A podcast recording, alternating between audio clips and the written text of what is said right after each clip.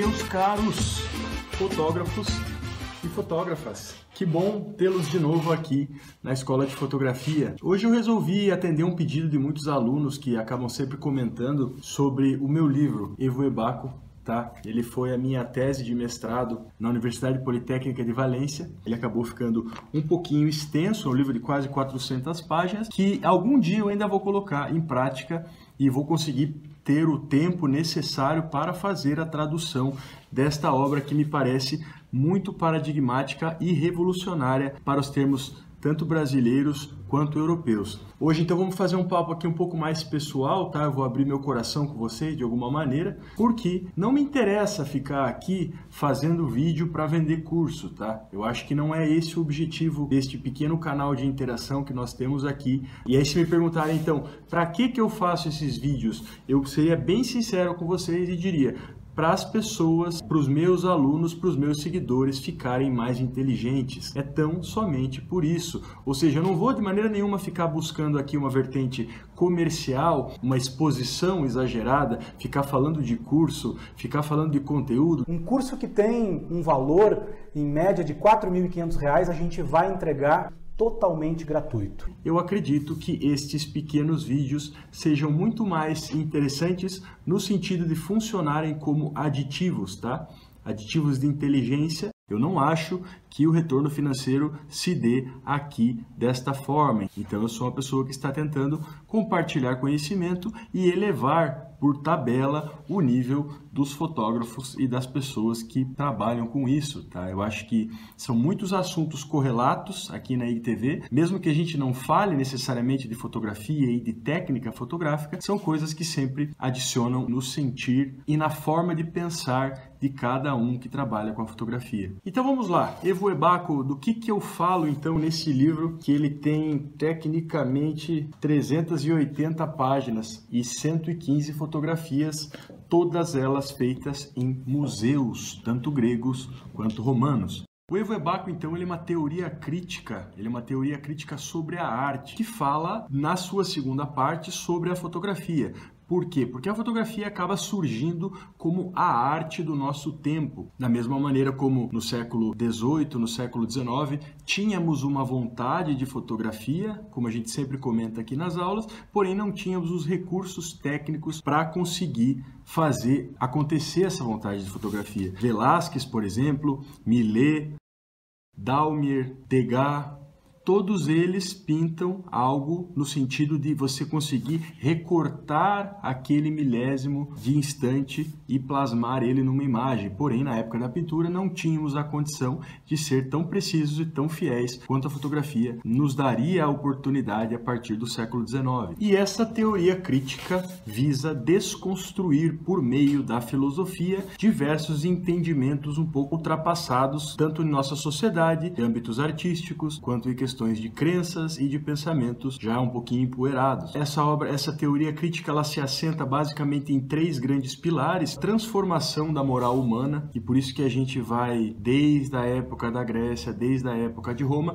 atrás de certos tipos de hábitos, de certos tipos de comportamentos, para a gente ilustrar essa, essa grande massa que aceita ou não determinado tipo de pensamento, que eu costumo chamá-la de inconsciente coletivo. Então, verificamos essa transformação da moral humana através de coisas que eram permitidas e já não são, ou se não permitidas, se não são bem aceitas uma exposição pública desse tipo de assunto. Também um outro pilar fundamental é a capacidade público-privada que possui a fotografia, é aí já casando com todos os discursos de pós-modernidade, essa coisa de que a fotografia faz ser público de uma maneira muito mais fácil, algo que antes era quase intransponível para as pessoas que não eram muito íntimas. E nessa essa mistura público-privada ela acaba sempre privilegiando certos tipos de beleza e padrões de consumo. E o terceiro pilar, o controle social, onde a imagem é suficiente para nos fazer pensar que conhecemos, onde todo mundo se conhece ou todo mundo pensa que se conhece através da imagem. Se constroem personalidades virtuais, se vivem realidades digitais. Por isso que eu acabo chamando de controle social através da imagem, porque ela ela cerceia determinados tipos de campos de atuação. A fotografia permite o acesso, uma superexposição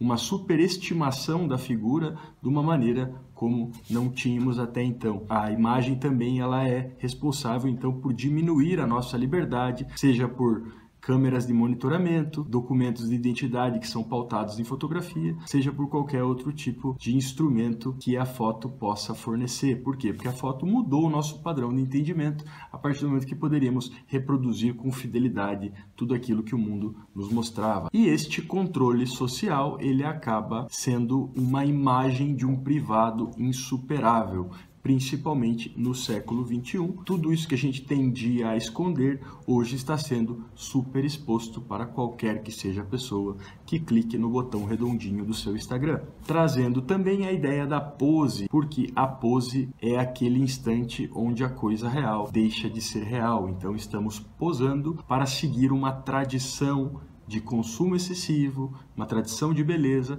e qualquer outro tipo de ideais ligados à nossa cultura que nos fazem necessariamente querer transmitir a ideia de sucesso, a ideia de alegria e a ideia de bem-estar. E tudo isso será desvelado ao longo do livro Evo Ebaco, são estruturas muito antigas, quase tradições religiosas, sejam nas crenças, sejam nos signos, sejam nos símbolos ou sejam nos estereótipos que advêm das próprias tradições, beleza? Ou seja, está tudo no mesmo engodo do Evo Ebaco. Então, uma crítica das origens históricas, uma outra crítica às convenções sociais, que são os símbolos, são os tratados, são as nossas ideias, as nossas vinculações morais, que acaba nos levando sempre para uma tal religiosidade silenciosa que está aí perdurando em todos os momentos, mas a gente acaba não vendo, mesmo com todos os avanços tecnológicos, mesmo com todas as capacidades científicas, como bem sabemos hoje,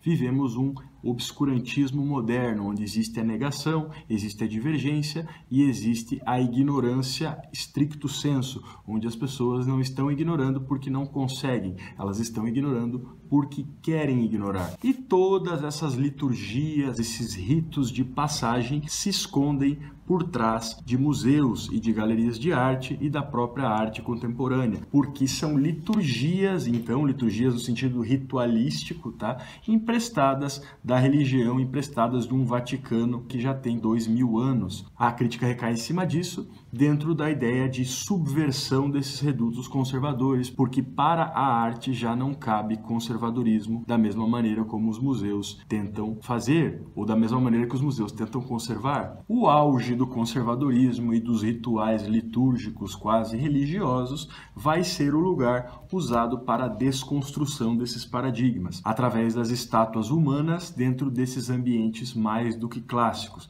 E aí, logicamente, como somos ocidentais, esse trabalho está feito em museus de Roma e da Grécia, que são os lugares, ah, os dois berços intelectuais que mais nos influenciam. E aí, entrando um pouquinho nos institutos do livro, eu crio a figura do Homo Tecnológicos, justamente fazendo este paralelo com as estátuas humanas nesses museus tão clássicos para reivindicar a moral do livro. Se nós hoje em dia, homo tecnológicos, menos clássicos e menos livres talvez, se nós trocamos a nossa liberdade por segurança, dentro de toda aquela ideia que já explicitamos brevemente sobre o controle social. As imagens permitem um maior controle social e o homo tecnológicos através de alguns fatores como a sexualidade, como a segurança, como o bem-estar e inclusive uma cultura econômica muito provavelmente se encontra menos livre e menos criativo do que eram os nossos ancestrais clássicos. Estamos com algumas prioridades equivocadas como homos tecnológicos do século 21. E qual que é a grande questão do homo tecnológicos? Por mais que o homo tecnológicos possua o polegar opositor e o telencéfalo altamente desenvolvido, ao que parece, ele já não exercita este tipo de capacidade e apenas pulsa e o pulsar e o clicar estão limitando diversos tipos de abordagem, diversos tipos de alcance intelectual e uma plasticidade cerebral, seja quem for a pessoa, porque já não exercitamos tecnicamente as nossas manualidades e apenas pulsamos. Pulsamos o carro, pulsamos o teclado, pulsamos o mouse, pulsamos o smartphone, pulsamos o tablet, pulsamos o botão do elevador. Sério, de verdade, para um pouquinho de jogar PlayStation. Ele não tem nada para fazer. Prioridade equivocada que eu chamo de estado de romanidade, que eu acabo definindo como condição sociocultural, uma condição estética atual e ainda a gente busque este ideal de beleza, de braveza, de fortaleza e até essa coisa um pouco primitiva e ultrapassada que leva um indivíduo a ser um pouco mais agressivo com o outro, mesmo que se habite uma mesma sociedade e mesmo que já estejamos carecas de saber que somos todos iguais. E aí esse estado de romanidade apoiado num fenômeno que se fala muito no livro chamado pós-modernidade, que a gente não sabe quando exatamente começou, mas ele começou no sentido de haver mudado o nosso pensamento humano e no sentido de fazer com que a gente se comporte de uma maneira e nunca nos comportamos, afinal, até aqui, justamente nessa mistura do público-privado, onde as imagens jogam um papel chave para essa questão. Se a pós-modernidade haveria começado com o iPhone 4 e o hardware de maior sucesso de vendas de uma fabricante hoje, que é praticamente sinônimo de pós-modernidade, a hipótese também de Viviane, foi a mulher que confessou para 8 milhões vendo ao vivo um talk show de que o seu marido sofria de ejaculação precoce e ela nunca teria atingido um orgasmo, confundindo totalmente este âmbito do privado insuperável, essa mistura que as imagens permitem entre público e privado. Ou se foi finalmente o nosso glorioso 11 de setembro, onde supostamente um senhor da caverna programou por muitos anos um atentado terrorista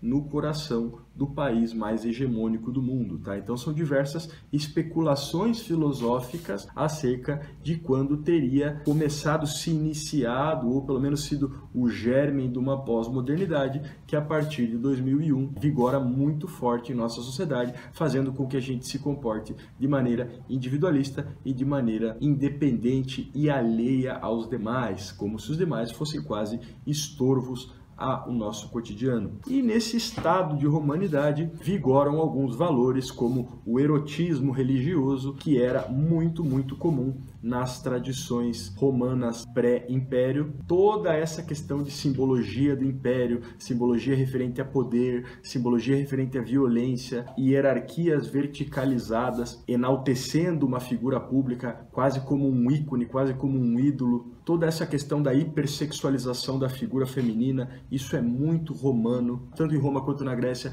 existiam deuses antropomórficos, tá? A questão da infidelidade conjugal. Os deuses estavam suscetíveis aos mesmos tipos de pecados que os seres humanos, o que vai acabar sendo a cereja do sundae de alguma coisa que no século XX resolveu se chamar de sexualidade. E a sexualidade tem tudo a ver com o erotismo romano e tem tudo a ver com a questão do controle social. O âmbito pós-moderno, então, esse estado de romanidade, vivemos cultivando valores como a bravura e a sedução, ele está totalmente plagado de questões religiosas e de ideais muito antigos que não foram compreendidos até hoje e muito menos discutidos em 2020. Lá vamos nós então fazer um Zeitgeist, vai fazer um, um, review, uma retrospectiva no tempo de toda essa ideia de representação que envolve liberdade, segurança, sexualidade,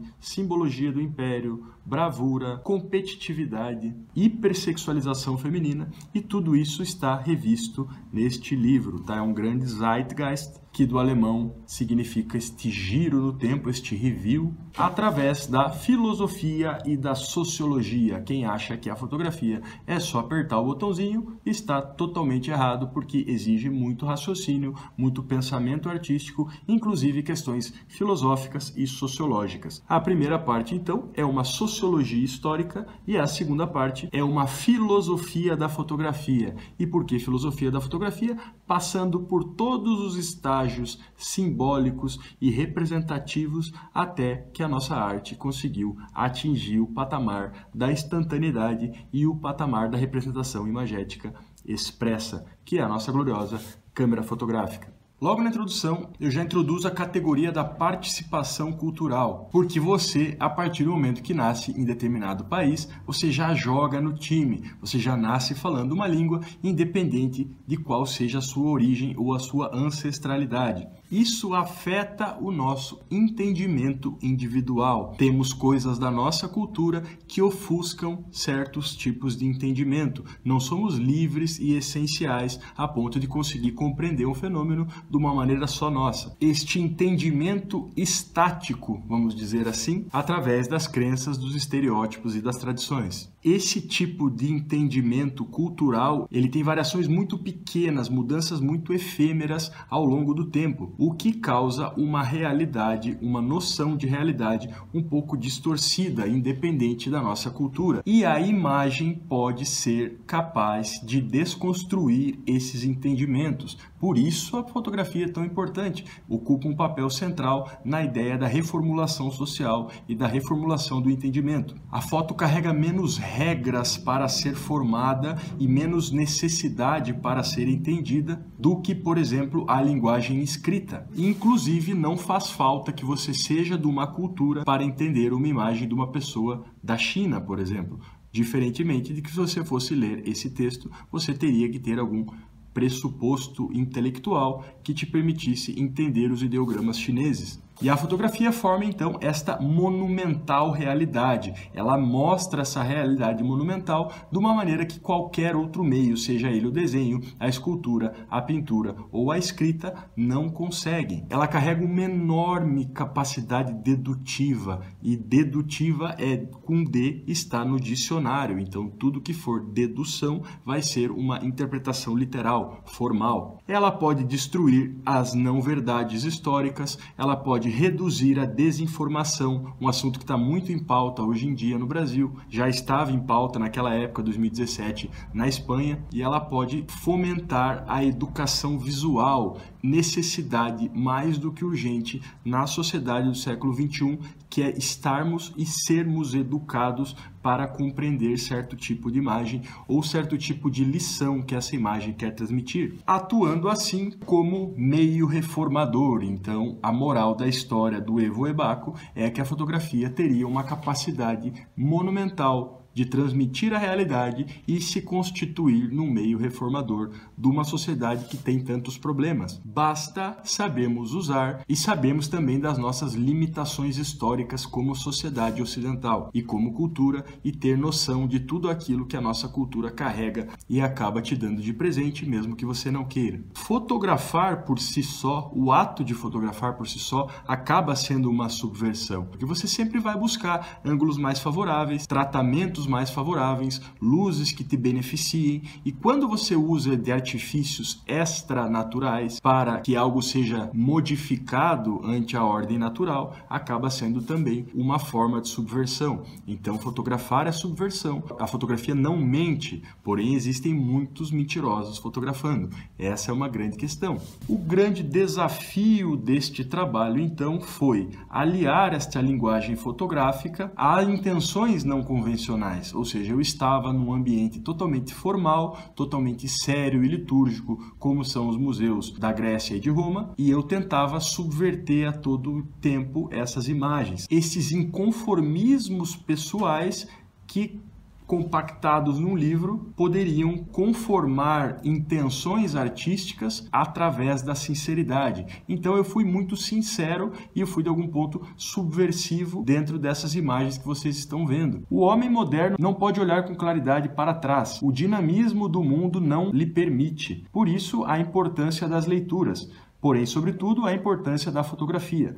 Uma foto tem tudo para abrir as portas até um novo entendimento, uma nova possibilidade de compreensão, mesmo que sejam meras fotografias de estátuas em museus gregos ou romanos. A partir da fotografia, podemos atingir o que o consciente presente não nos pode fornecer em questões sensíveis. A fotografia seria então, hipoteticamente, uma janela da qual se olha e se observa o mundo, um lugar por onde podemos sentir e pensar, mesmo que estando em meio à hipocrisia do ritmo frenético pós-moderno. Walter Benjamin considerava há quase um século que a fotografia daria a chave para que pensemos o marco de questões sociais muito mais amplas Essa é a filosofia do nosso livro, então, com o gatilho da romanidade, com a foto podendo transmitir essa coisa demasiado real e sem nenhum tipo de dissimulação, para nos fazer chegar a uma nova possibilidade de entendimento, desde que estejamos conscientes de que nenhuma fotografia é neutra e de que nenhum fotógrafo vai ser neutro. E por isso que eu escrevi 400 páginas, porque se eu não sei o aporte cultural do meu leitor, eu preciso, no mínimo, que ele saiba algumas coisas que eu tinha em mente na hora que eu estou fazendo aquelas imagens. Então eu subverto um ideal de que as imagens surgem para ilustrar os textos, e neste livro, todo e qualquer texto material escrito está servindo para ilustrar as imagens. As imagens são as nossas protagonistas. Eu acabei dando para o leitor tudo aquilo que eu gostaria que ele entendesse. É quase uma burla artística, então. Eu estou tirando sarro, é uma grande sátira de tudo aquilo que dois anos e meio de mestrado acabaram me mostrando. Essa coisa dessa formalidade artística, onde se você não conhecer um curador, um galerista e puxar o saco dele, você não vai ser lembrado como um artista.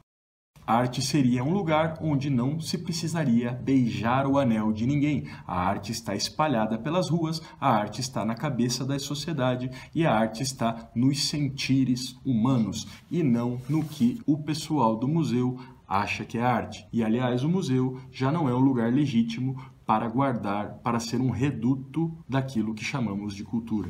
Entrando então no berço latino da nossa civilização, vamos falar sobre Roma, elencando alguns elementos que haviam em Roma, que são as chamadas não-verdades históricas. Entre elas, uma libertinagem sexual totalmente desenfreada, os festivais a Baco, os festivais a Dionísio, que posteriormente acabaram conformando as Lupercales, a pederastia, a escravidão, o excesso de produção de lixo, que era um consumo quase desenfreado desde aquela época, e Roma não possuía coleta seletiva, ela acabava sendo um lugar bastante sujo e desorganizado, e uma torre de Babel onde quase ninguém se entendia, numa ideia de busca desenfreada pelo prazer, quase um hedonismo grego, fazendo sempre paralelos, construindo sempre institutos paralelos para a cultura grega, para não falar que eles estavam se apropriando e sim adaptando. E Roma mesmo, com tudo isso, faz dois mil anos que continua interferindo nos nossos tabus, desde o axioma mais elevado até a piadinha mais boba, tem uma carga de romanidade hoje no nosso Brasil de 2020. Ela é a base da política moderna, ainda, ela é a base do nosso Estado, ela é a base da nossa cultura, enfim, somos uma sociedade latina tanto quanto éramos, porém não nos reconhecemos como tal, graças a uma espécie de repartição que adveio e que nos chegou como cidadãos através de um sentimento nacional. Começamos então a ideia de Roma com os grafites de Pompeia, o vulcão de Pompeia, o Vesúvio, para quem não sabe, em 79 depois de Cristo, entrou em erupção e acabou deixando intacto diversos escritos, diversos lugares e afrescos durante quase dois mil anos. Existia uma espontaneidade que é muito evidente, não existia tanto artificialismo ensaiado, tanta coisa assim de querer ser o melhor possível em sociedade. As pessoas eram muito mais naturais naturais e sinceras, inclusive com relação à parte sexual, às interrelações sociais. Era, era muito mais franco o ideal que operava, certo que eles eram mais primitivos, porém, no que se refere à criatividade e à liberdade artística, pode que isso tenha prejudicado muito mais do que ajudado. Hoje vivemos então quase taxativos legais em relação a determinados aspectos do nosso comportamento, como por exemplo, se portar, vestir, falar, sentir. A ideia de não querer incomodar o outro acaba é, prevalecendo, ou a ideia de sempre agir conforme o esperado acaba prevalecendo ante a nossa honestidade e ante a nossa espontaneidade. Trazemos a Ars Amatória, que foi o primeiro livro falando de amor do Ovídio, que ele dá diversos conselhos amorosos, como você abordava uma pessoa, como você tratava ela bem, de que forma você faria ela te amar, e até um caráter cívico das bacanais e um caráter institucionalizado, quase religioso dessas festas em homenagem ao vinho e consequentemente em homenagem aos atos sexuais e libidinosos. Príapo era o deus da ereção perpétua e tinha muita importância na cultura da época, o Cupido também adaptado dos gregos, Júpiter era muito importante e bastante infiel. Os Zeus na cultura grega era uma mistura, uma espécie de religião misturada com a política, misturada com o sexo. Não que hoje em dia seja diferente. Tudo acontece de uma maneira muito mais velada, disfarçada e formalizada. Então, lembrando que mesmo que eles fossem mais primitivos, pode que a liberdade criativa e a liberdade existencial fossem superiores ao que vivemos hoje no século 21. Com o catolicismo, então, a partir do século 3 com Constantino I, surgem diversos estereótipos, cerceamentos da nossa liberdade, como se aquilo então valesse dali por diante, eternamente, para todo sempre, através de os estereótipos religiosos copiados da astrologia, copiados da Pérsia, do Egito e coisas que hoje nos chegam como verdades absolutas, nem sequer tiveram origem na nossa cultura ocidental. E tudo que não é criado na sociedade ocidental, a tendência é que a história tenha passado pano e não nos chegue de uma maneira verídica e de uma maneira convincente. Enfim, falamos de muitas questões históricas na primeira parte do livro. Isso aqui é um grande resumo que eu estou fazendo para vocês, até que chegamos na segunda parte do livro, onde sai um pouco a sociologia e a história de lado e entra a filosofia, suscitando o porquê de não termos, por exemplo, no latim a palavra imagético pelo menos no português, de maneira formal e formalizada, ainda não a temos, e nem sequer no espanhol. Isso existia na época da escritura do livro, já que a imagem tem uma interpretação muito mais orgânica. Como já falamos ao início,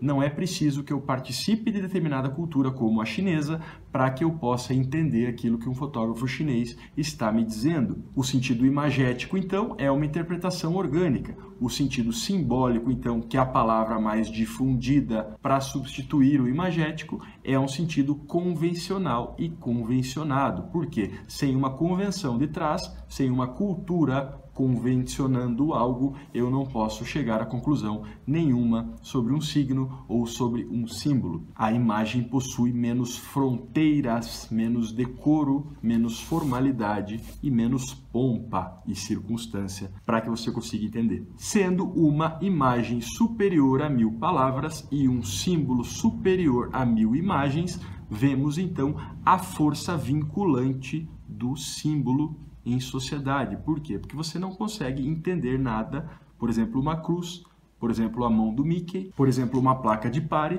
se você não participar de alguma sociedade. Isso então é um símbolo, a imagem é mais orgânica. Nos temas transcendentes, a gente tem que parafrasear Nietzsche então e fazer como água gelada, entrar, se banhar rapidamente e sair de uma maneira rápida, porque os temas transcendentes causam muita estranheza e são muito cabeludos de serem discutidos. E aí falamos então sobre crenças, que as crenças elas têm por si só um caráter repulsivo, ou seja, de não aceitar aquilo que é distinto.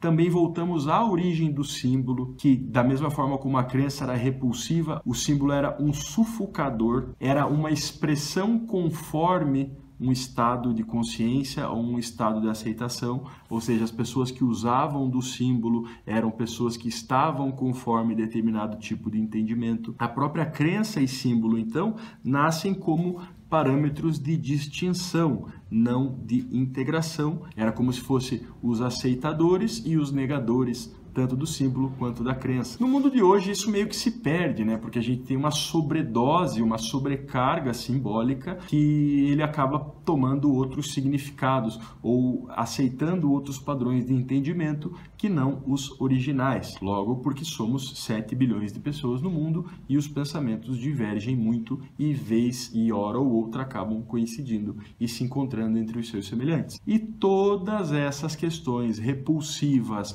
ou diminuições acabam chegando e entrando na modernidade, então ainda não chegamos na pós-modernidade, disfarçados de ideologias. E nós, todos estando no Brasil hoje em dia, eu nem preciso comentar para vocês que uma contrariedade a, a determinada ideologia hoje em dia é vista como ofensa e não mais como uma simples contrariedade, onde estaríamos passíveis de discussão e de consenso ou dissenso, independentemente do desfecho. É uma coisa que então ela é bastante agressiva e bastante contundente no sentido de que você só vai se assemelhar e só vai criar vínculos com as pessoas de ideologias, isso é, crenças e símbolos semelhantes ao seu. Da mesma maneira como os símbolos eram os redutores de conhecimento, hoje os emojis acabam funcionando como economizadores, como economias e como maximizadores, seja de padrões de entendimento, seja de tempo ou seja de ideais esparsos, mesmo que ideias muito amplas e um pouco diferentes entre elas acabam unificando dentro de uma ideia simbólica do emoji, por exemplo. Então, muito provavelmente, como a nossa cultura é muito dinâmica, em poucos anos talvez não tenhamos mais um alfabeto, e sim tenhamos um alfabeto de emojis, que é muito mais complexo, é quase um ideograma das línguas orientais. Não temos tempo para ficar escrevendo longos textos. Logo, tudo é muito contundente, tudo é muito imediato, tudo é esvaziado quase num instante. Wiki, Wikipédia, vem do havaiano rápido. Tudo é wiki tudo é digi, tudo é smart. Talvez a tecnologia até mais smart do que o ser humano, do que o homo tecnológicos que hoje aperta e olha para o telefone o dia inteiro sem parar. Ainda temos as nossas tradições e estereótipos, que o estereótipo vem da estereotipia, que eram moldes duros e rígidos, incontornáveis e indeformáveis que faziam o mesmo molde, ou seja, o mesmo padrão de entendimento, quem quer que fosse a pessoa. E as tradições, também muito duras e muito rígidas, elas são repassadas sem passar por raciocínio lógico nenhum, apenas repassamos tradições porque assim entendemos que elas são boas e que elas são positivas. Então, as tradições, de alguma maneira, nada mais romano do que as tradições e que os estereótipos, seriam diversas sujeições históricas. Sujeições históricas a procedimentos hierárquicos, muitas vezes colocados de maneira impositiva e colocados na marra para a população, sem nenhum tipo de fundamentação racional por trás. E essas tradições e estereótipos vêm de um passado com contrastes históricos muito evidentes, tudo que hoje em dia a gente condena: racismo, guerra, violência, pena de morte, sexismo, um passado que chega impune através desse tipo de tradição besta, vamos dizer assim. Como o Eric Hobsbawm fala, qualquer tradição só vira tradição a partir do momento que ela seja totalmente inócua e não tenha efetividade nenhuma para a sociedade. Então, tudo que acaba sendo inútil e só tendo um sentido ilustrativo, acaba sendo aceito como tradição. E recorrendo a estereótipos e a tradições, recorremos a estruturas já preparadas, carentes de sentimentos, carentes de espontaneidade, perdendo a função essencial da inter-relação humana, que era conhecer e não somente achar que conhece. Todas essas crenças, símbolos, tradições e estereótipos acabam sendo sistematizadas, seja na política, seja na cultura, seja na sexualidade, seja nos museus, nas galerias de arte, nos modais, nas formas, na linguagem, nos usos e nos costumes, trazendo um monte de informação vazia, vazia no sentido de entendimento ou vazia no sentido de pensamento. E aí, quando eu falo em informação vazia, eu não poderia deixar de falar, por exemplo, na pós-modernidade, que é um conceito bem articulado articulado por inúmeros filósofos, principalmente Zygmunt Bauman. E o Bauman, através dos seus diversos, quase 30 publicações, ele tenta trazer a teorização disso que ele chama de tempos líquidos, que são os tempos pós-modernos, onde os nossos vínculos são muito frágeis, já não são mais feitos para durar, novas maneiras de entendimento, e é aí que entra a imagem, tá? Porque da imagem faz a gente entender muito mais rápido e de maneira muito mais instantânea algo que é efêmero. Essa confusão de público e privado, outra vez, que daí a pós-modernidade ilustra de maneira maestra, e também essa tal civilização sem arte, porque antigamente faziam-se vasos de barro, afrescos de pedra. Hoje em dia a nossa arte já não tem materialidade a ponto de durar mil anos. E só conhecemos, por exemplo, a civilização fenícia graças à arte fenícia. Logo, se a nossa civilização tem a arte também de maneira efêmera e guardada em hardwares, em HDs externos, seremos uma civilização sem arte, muito provavelmente uma civilização que não existirá com o passar do tempo. A pós-modernidade também traz a ideia da redução do homem a consumidor, uma coisa que está totalmente relacionada às fotografias e totalmente elencada nesta obra, as políticas de cookies, as leis de privacidade, qualquer tipo de invasão às suas pequenas liberdades, acabam reduzindo a sua figura existencial a uma figura que precisa consumir. E esse tipo de inversão de valores também é muito próprio da pós-modernidade. E finalmente, o suposto fim da subjetividade, onde a cultura vai participar do nosso dia a dia e vai ditar as regras de maneira tão veemente até o ponto onde não existirão mais indivíduos que pensem diferente. A tendência então é a homogeneização, a globalização, a coca-colização de todos os indivíduos ocidentais. Então esses são alguns problemas bastante cabeludos que eu elenco aqui, de maneira como Nietzsche dizia, entrando e saindo na água fria, só para plantear, só para propor determinados tipos de dúvida, muito mais do que para fazer você mudar de entendimento. É só para botar as pulguinhas atrás das orelhas. E como já falamos demais, ainda teríamos diversos institutos teóricos, categorias teóricas criadas no livro Evo Ebaco, como por exemplo a fotografia porn, que ela é pornográfica porque ela ultrapassa a barreira do erótico, ela mostra demais, ela não esconde nada. A fotografia diabólica, que é tudo aquilo que a religiosidade sempre abominou, inclusive a igreja tendo criticado veementemente a fotografia, pois ela seria a reprodução de uma coisa que só Deus estaria habilitado por fazer, habilitado por deixar conhecer. Então, é, a, tudo aquilo que a religiosidade teme é uma reprodução do real. E a hipocrisia